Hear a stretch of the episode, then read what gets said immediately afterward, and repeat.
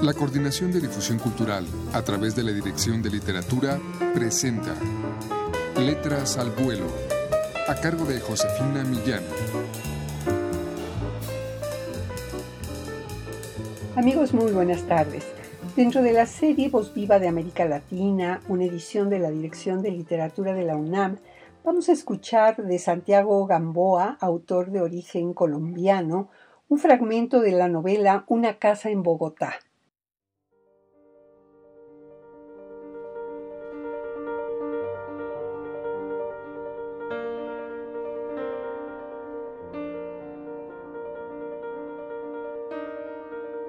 Pude comprar la casa de Chapinero gracias a un premio que recibí en México por mi libro Estudios sobre el español del Caribe y su relación con las lenguas creoles.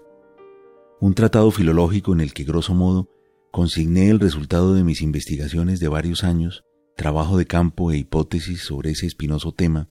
un volumen de 326 páginas publicado el año anterior por la editorial de la Universidad Veracruzana. Y luego, menos de siete meses después, llegó la buena noticia un jurado me concedía el Premio Internacional Rubén Bonifaz Nuño en la categoría de ensayo, 150 mil dólares, una cifra generosa que me llenó de asombro, pues además de sentirme halagado en un país extranjero, siempre es así y más aún con México, resultó ser la cantidad exacta que me faltaba para comprar la casa, la que después de toda una vida de observación, visitas y cálculos, llegué a considerar con toda certeza mi lugar en el mundo, una construcción de ladrillo rojo y piedra de tres pisos, con amplio antejardín, dos patios internos y garaje doble, donde podría instalarme ya para siempre con mi tía,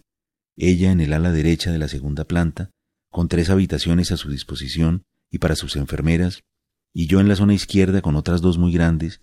una que podría destinar a biblioteca y estudio, y la otra de dormitorio, un espacio silencioso y lleno de luz, ideal para continuar con mis investigaciones filológicas, pues como podrán imaginar, tras el premio mexicano me sentí impulsado a acometer grandes proyectos, o al menos a terminar alguno de los muchos desarrollados de forma parcial a lo largo de los años,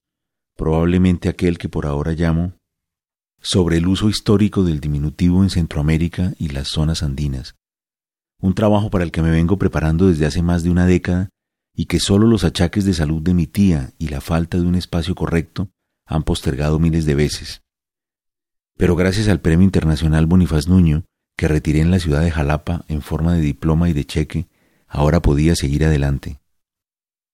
Por cierto que el clima algo lluvioso de Veracruz, excelente según me dijeron, pintaba difícil para la salud de mi anciana tía, pero el inmenso honor que se me confirió y el cambio de aires nos permitieron soportarlo todo sin mayores consecuencias, incluido el trasiego de aeropuertos y el viaje que fue en clase ejecutiva, pues la generosidad mexicana para estas cosas, ya se sabe, es proverbial, y eso sin contar con que la Universidad Veracruzana puso a nuestra disposición dos enfermeras que se ocuparon de ella los tres días que duró la visita. Por eso pudo acompañarme no solo a la entrega del premio, en el hemiciclo del aula magna de la universidad, junto a los galardonados de otras categorías, sino incluso al banquete ofrecido por el señor rector, don Raúl Arias Lobillo, y a un cóctel al día siguiente en los salones del Museo Antropológico, uno de los más bellos del mundo, con esas cabezas olmecas que nos miran desde siglos atrás con serenidad y sin duda gran sabiduría.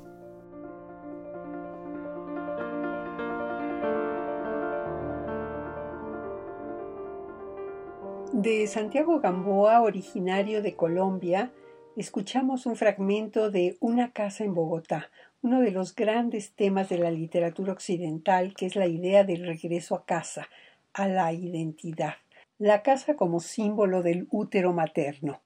Adquieran ustedes este disco de voz viva de América Latina en todas las librerías universitarias o llamando al 5622-6202. Muchas gracias por su atención.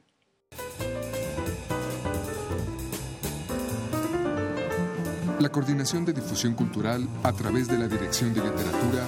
presentó Letras al Vuelo a cargo de Josefina Millán.